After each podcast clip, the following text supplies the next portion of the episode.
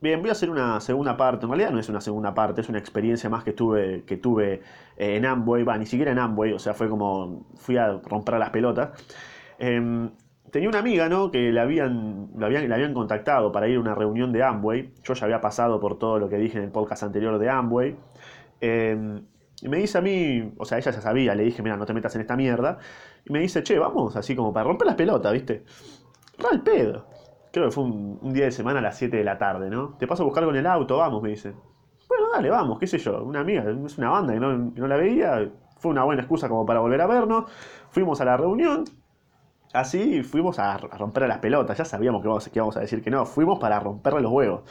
Bueno, parece que el pibe que estaba aquí iba a dar la charla, fue una, era una casa eh, bastante amplia, creo que era de un ex jugador de fútbol, no sé de qué, pero tenía muchas camisetas así firmadas, eh, tenía, eh, sí, como que estaba, como que jugaba en un equipo, bueno, no sé quién era la verdad, estaban como en el fondo, en el quincho, el chabón mirando así de, la ventana, uh, mira estos mogólicos, bueno, estaba, era algo así. Pues estábamos nosotros adelante, como en la casa principal, terrible casa, eh, y empieza, hay un pibito, ¿no? Que me parece que era la primera charla que daba, el más forro, bueno, empezaba a dar la charla así de que, bueno, que era un activo, y que nosotros teníamos que tener nuestra libertad financiera, nos convencía de que íbamos a tener una Hilux todos, y también íbamos a tener todos una casa, íbamos a ser súper millonarios, y ya nos decía que éramos unos empresarios, ¿no? Cuando en realidad éramos unos empleados mediocres, en realidad ni, eso, desempleados mediocres, que estábamos buscando hacer un poquito de plata cagando a la gente. Bueno, cuestión, yo le pregunto, esto, más o menos esto, le dije, de mi lógica, ¿no? Le digo, levanté la mano así, le digo, ¿cómo te llamas? No me acuerdo, me chupo un huevo. Yo tengo este, este, este, este, razonamiento, le digo, ¿no? Supongamos que, porque, a ver, Amway no utilizaba, no utiliza publicidad, la publicidad es el boca en boca, ¿no? Le digo, bueno, teniendo en cuenta de que ustedes no utilizan publicidad, y estamos en el 2020, bueno, 2019 en ese momento, eh, y que no se puede utilizar las redes sociales, solamente el boca en boca, supongamos, pongámonos en el contexto de una pizzería en los años 80 o 90, cuando recién abre en tu barrio, ¿cómo carajo eh, vende más pizzas esa pizzería? Le dije yo. ¿No? El boca a boca, lo mismo que ustedes. Entonces, ¿por qué nos necesitaría a nosotros su empresa? O sea, si el boca a boca es el, eh, es como la publicidad, ¿no? ¿Para qué mierda nos pagan por eso? O sea, somos un costo, somos re pelotudos. O sea, la empresa es que es pelotuda, o sea, la, empresa es benefactora del mundo, le digo yo. No, no creo esa, le digo, corta. Entonces, ¿por qué no nos necesitaría a nosotros? ¿Por qué nos pagaría? O sea, sería, e-, esa fue la pregunta, ¿no? Como apelando al sentido común, a ver qué decía. Obviamente el sentido común del chabón se lo metió bien en el ojete. Mi perro está por ladrar, bien. Se lo metió bien por el ojete.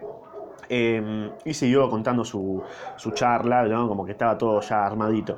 Eh, vuelvo a preguntarle lo mismo, con otras palabras, ya ni me acuerdo, pero me acuerdo que le dije algo similar, algo así como para ver si, si, razonaba un toque, eh, y al final seguía con su charla. Bien, cuando le voy a hacer la tercera pregunta, que tampoco me acuerdo qué era, pero era una tercera pregunta también relacionada a lo mismo. Em, el chabón, aparecen dos chabones de atrás, me dice, bueno, vamos a dar por finalizada la charla. Finalizaron la charla ahí, la cortaron de una.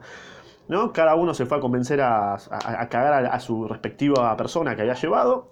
Y viene un pelado, no me voy a olvidar nunca de este pelado, un pelado banana.